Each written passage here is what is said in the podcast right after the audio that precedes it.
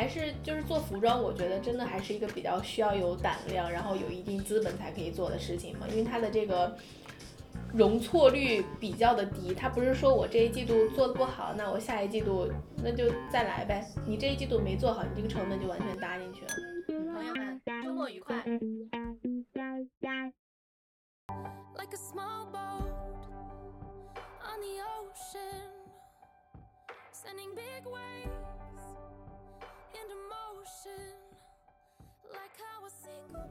亲爱的朋友们，你们好，欢迎收听本期的《我爱这个世界》，我是天慈，我是高阳。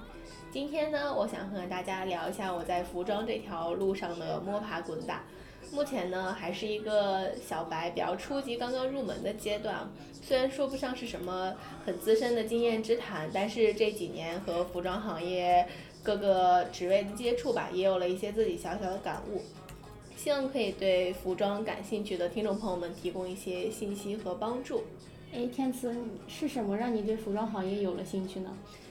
首先，我呢从小就有一个当设计师的梦，小的时候是学美术的。但是并没有说，因为想要当设计师，所以学美术，只是简单的学了一个素描。那个时候可能自己连什么是设计师都不太清楚，但就很坚定的跟爸爸妈妈讲说，我以后要当一个设计师。但是虽然一直想要说当设计师，但是也并没有说上美高啊、美院啊，而是非常就是按部就班的上了初中、高中，然后来了日本之后，也是因为有一定的信息差吧。不太了解这个转专业的流程，所以进入大学学的是经营管理这个学科。但是很神奇的是，对于服装的这个兴趣，然后想做的这个想法是一直都在的。然后大三进了研究室之后，嗯，是有一个选选择的一个空间的。学校正好也有这个时尚管理的这个研究室，然后我就毅然决然的选择了这个时尚品牌管理。哎，那我还挺好奇的，就是日本的研究室，对于这个服装行业，呃，就是给你带来了什么样的帮助呢？你学到了什么样的内容？嗯，说实话，我觉得文科类的东西吧，其实，呃，你学到的东西和你实际得到的经验出入是比较大的。学校学的都是一些比较基本的。一个入门级的内容，像一些比如说你要创一个品牌，那你需要哪几个非常基础的大步骤，呃，然后还有比如说你要凑成这些步骤需要完成哪些准备，但是你只有只有这些理论基础，其实你出社会你是很难去直接创立一个品牌的，它当中还有很多细节的地方，而这些细节的地方都是工作当中的一些比较宝贵的经验，嗯，我是这样觉得的。我在大三那年的时候，就是意识到自己真的很想做服装嘛，然后那一年的目标就是觉得一定要进入服装行业，做一些跟服装沾边的事情。因为自己虽然一直想要做服装，但是就像我刚才说的，没有什么经验，我完全不知道该从哪一步开始着手。嗯，所以日本有一个叫做 Lady to Fashion 的一个网站，它是专门为服装行业提供求职的一个平台吧。各大品牌在上面都有发布这个招聘信息，包括像 LVMH 呀，然后芬迪啊，还有川久保玲等等的，都是在上面有求职信息的。我觉得还是比较就是全的一个网站。嗯，哎，那这个网站是所有人都可以去注册去招募，还是说只有日本人才可以？还是说，比如说像我们这种来日本的留学生，是否在上面可以找到服装行业相关的工作？哦，没有没有，它不是一个面向留学生的一个招聘网站，而是在日本想要找时尚相关工作人都可以使用的一个品牌，所以你直接就是注册，然后去上面找工作就可以了。它上面的工作也包括一些，比如说兼职，然后正社员，或者说一些转职都是有的。嗯，我的那个副业独立设计师的工作就是在这个上面找到的嘛。其实第一开始我对这个服装行业只是有一个大概的印象嘛，就是在学校学的，知道你你都有哪些基础的职位，要做些什么事情，但其实并不是并不是很深刻。然后进入到那个我们工作室，呃，独立设计品牌的这个工作室之后，发现你经营一个哪怕是非常小的一个服装品牌，你要做的事情是非常多的，尤其是在人手不足的情况下，你一个人可能身兼数职。嗯，服装的话，大概一般会是分成两个季度嘛，有春夏和秋冬。基本上我不知道其他行业这个新品上新是什么样的一个进程，但是服装行业的话，大概你提前五个月，下一个季度的衣服都是要上市的。比如说你二月末的时候，我就会上春夏的新品；八月末的时候就是要上秋冬的新品。所以你在那个之前呢，比如说设计啊，然后还有一些宣传准备，都是要做到位的。五个月为什么要提前那么久去上新？嗯，这个其实涉及到两个比较专业的问题了。首先，第一个就是库存和成本问题，因为服装的东西你不是一个季度只有一件商品，而是一个季度可能会有嗯十好几件商品，然后每一件商品它都有那个尺码的 S、M 还有 L，你每一个尺码都要有那个存货，所以这个衣服到底卖的好不好，能卖多少，我肯定会有一个预判的。但是如果说我是一个比较嗯，卡着时间点，比如说我就卖当季的衣服，那这个衣服如果说库存多了，或者说是库存少了，那我没有一个很好的时间去处理这个库存，嗯，我的成本可能上也也会有一些损失吧。然后其次就是，嗯，服装品牌很讲究一个讲故事嘛，它这个拉长这个预售期，其实是为了塑造一个品牌的调性。我这个。品牌的衣服，比如说一件难求啊，然后，呃，一些爆款你必须要提前来预约才可以拿得到，嗯，是一个品牌形象塑造上的一个问题。主要的话，我觉得是这两个原因占的比较大，嗯。那要提前五个月之久，对于新品上新之前需要做哪些准备？嗯，首先我觉得设计这个东西你肯定是要赶上的嘛，嗯，基本上，呃，比如说我现在二月末我上春夏的。新款上完之后，那我八月末的秋冬的新品就已经要开始投入设计了，嗯，然后其次，宣传工作一定要做到位的。就像我刚才说的，一个品牌它为了塑造它的这个品牌调性，塑造我这个衣服的珍贵性，所以它肯定前期的这个预售工作是要做好的。这个衣服特别在哪里？我们大概这次是什么时候开始售卖？有多少件？嗯。然后其次的话就是一些拍摄工作，还有网站上新，都是前脚赶后脚，没有喘息，一个接一个去做的。然后像一些有影响力的牌子还好，但是像我们工作室这种比较小的，它可能需要在呃新品上新的同时，去在各个地方展开一些快闪店的活动，这样的话才可以在新品上市的同时去扩大自己品牌的知名度。嗯，所以基本上，嗯。真的就是春，大家在买春夏衣服的时候，秋冬的衣服其实准备就已经做好了，嗯，然后像一些，嗯，比较知名的时装秀，他们的秀款，嗯，看是哪种，一种是面向就是知名度比较大的，大家会去参考它的这个秀款做设计的，像这种时装秀，它的那个衣服大多数都会比较的，嗯。时时尚一点，时尚元素会比较夸张一点。然后还有一种比较基本的秀款，就是说是，呃，自己品牌宣传的一个作用的秀展的话，像这些衣服都是直接他们卖的，也就是这些款的。然后要做秀的话，它基本上这个衣服可能我现在，比如说现在是二月嘛，可能我现在要办秀办的就是明年的春秋款了，就是要提前一个一年来准备那种感觉。哇塞！第一次知道做服装还有这么多门道，要做这么多的准备。那万一一个品牌就是说它，呃，比如说现在是二月份，然后再准备明年的这样的一个长周期，万一没有达到预期，这个情况该怎么办？我觉得，嗯，达不达到预期，这个都是做这件事情的人没有办法去预测的。如果达不到，就是一个。没有办法的事情，那只说明你这个品牌故事讲的不够成功，你对这个客户的这个要求的掌握也不是那么的精通吧，只能说是一个比较失败的品牌策划，就是没有什么办法，只能自己去承担成成本，然后吸取教训，下一个季度再看看怎么能更好的把品牌塑造起来。嗯，还是就是做服装，我觉得真的还是一个比较需要有胆量，然后有一定资本才可以做的事情嘛，因为它的这个。容错率比较的低，他不是说我这一季度做的不好，那我下一季度那就再来呗。你这一季度没做好，你这个成本就完全搭进去了。嗯。哦，原来有这么多门道。那我知道天慈现在的这个工作是以在一个知名度比较高的一个品牌，所以你现在所在做的这个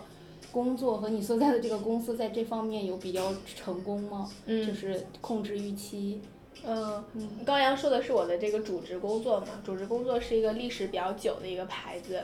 然后我当时找工作的时候，呃，因为只看了服装行业嘛，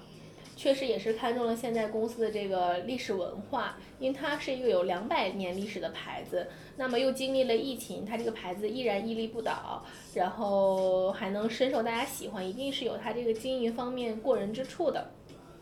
然后，于是我就决定进入这家公司。大公司呢，相对来说比较好的就是它的职业划分非常明确，然后它的规章制度也比较完善。因为我在做本职工作的同时，我的那个小工作室的工作也是一直在做的嘛，就是副业的形式，所以有一个非常鲜明的对比。嗯，相对来说，小公司它虽然职业划分没有那么明确吧，但是它的机会比较多。就像我刚才说的，你可能一个人身兼数职，那你能接触到的东西也就越多，学到的也就越多。嗯嗯嗯，嗯，那我们回到这个我现在本职工作这个规模比较大的公司的事情上来啊，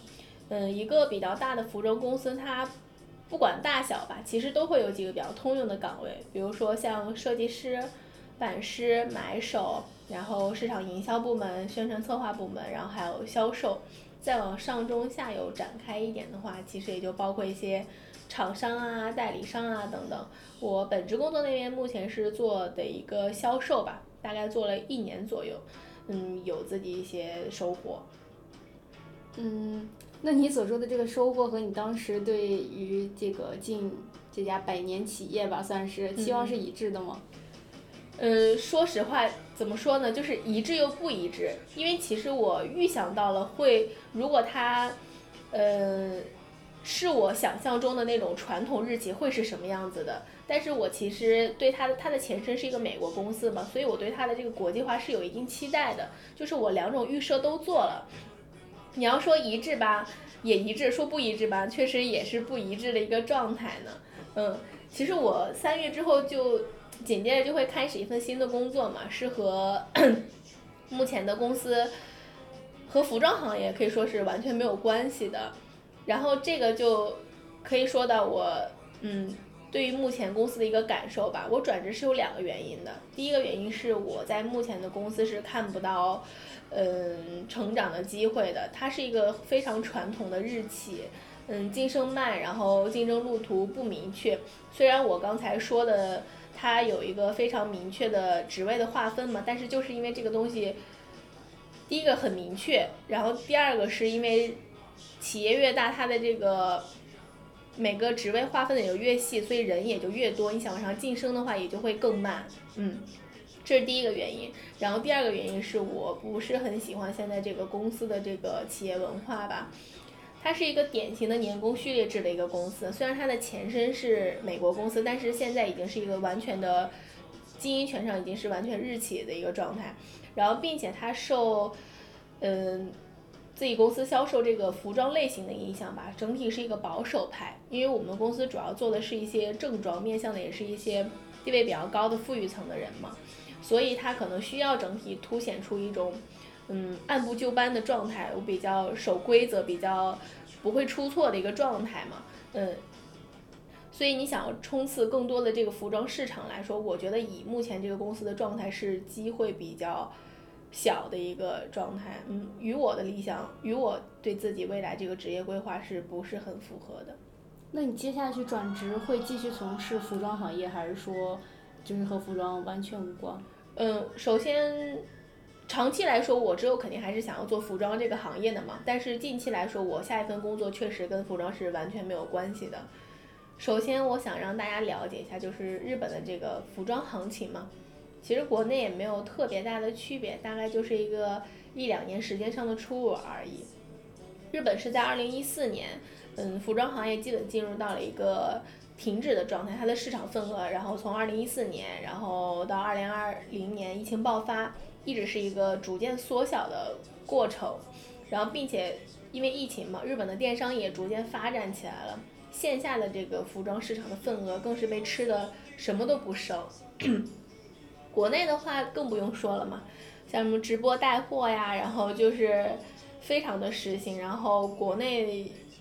这个线下的份额也就是更是比较少了。但是正因为如此，如果你真的想要做一个大的品牌，它拼的并不是销量，而是说你这个公司、你这个品牌会不会讲故事，然后你这个企业的文化到底受不受大家的追捧嘛？疫情放开之后，虽然我刚才说，包括日本这个电商也在发展，国内直播带货也很实行，但是就是因为这个东西，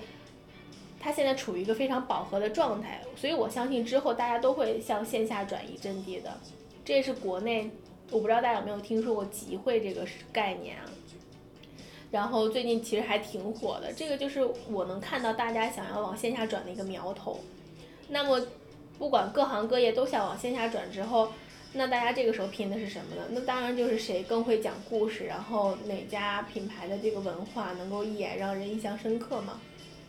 然后，所以你要讲故事，那你这个宣传肯定要就是做的非常好。然后你要做宣传，大家又知道现在这个，嗯，市场营销这个宣传策略上要花费的资金跟成本是非常大的，所以在实现你自己的这个想要做服装、做品牌、讲故事的理想之前，这个资本的积累是相当重要。然后我这次转职的一个非常大的原因，就是因为我如果继续做销售的话，就是很难实现我想要的这个资本积累，就是因为可能目前的工作不太赚钱，是一个比较重要的原因。对，玩笑话。然后另一方面，其实是因为我在目前的服装市场里是看不到机会的，因为我心中一直有一个嗯中国品牌引领世界时尚的一个梦想。怎么说呢？作为一个销售，一直在一个公司一直做的话，其实会有一种当局者迷、旁观者清的一个状态的。所以想要暂时的先跳出来去看一看，嗯，目前的形势是什么样的，然后有没有自己可以去插手的机会。嗯，那你接下来转职的这个工作和服装行业完全不相干了，是暂时放下了自己的理想，还是说积累够资金之后，呃，想去做一些自己想做的事情呢？嗯，我觉得我对我和服装的这个关系吧，和时尚的想做时尚的这个心情，是有一种，嗯，我不知道该说是缘分还是怎么样吧。我觉得我可能之后还是会，这个想法会一直在心里面。嗯，放着的，然后就像我当时大学选专业一样，就是莫名其妙，最后还是会走上这条路的。这个是我很相信的一件事情。我前两天和我们那个小工作室老板谈心来着嘛，他是十年前在这个伦敦创立的我们这个品牌，中间虽然有一些中场休息，但是也是一直陆陆续续在做的一个状态。我们最近有联系国内的上海时装周，考虑想要在中国市场找找机会，但是具体实实操的话，这个资金是一方面，然后鼓足勇气去完全去另一个，呃，国家发展的这个勇气又是一方面嘛。他说他现在觉得自己一个人做有点太累了，在考虑下一步是要停下来呢，还是说再闯一闯。嗯，我很了解我们老板。就是我知道他是一个有梦想的人，包括很多做服装的朋友们，他们都是满脑子浪漫主义和不切实际，都是有自己就是想象的一个服装世界的人。所以你真的要做服装事业，靠的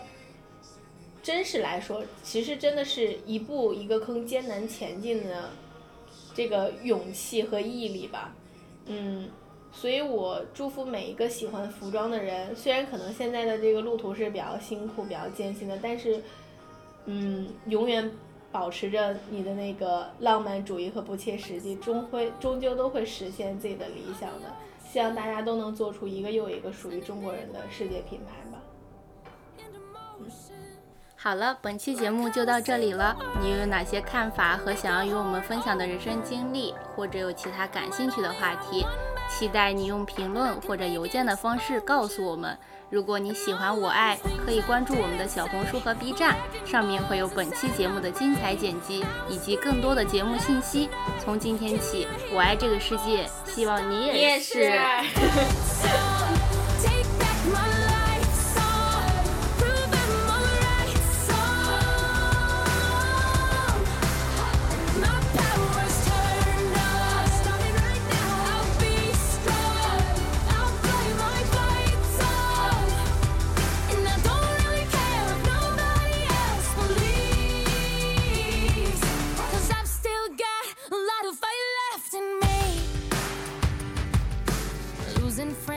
I'm chasing sleep. Everybody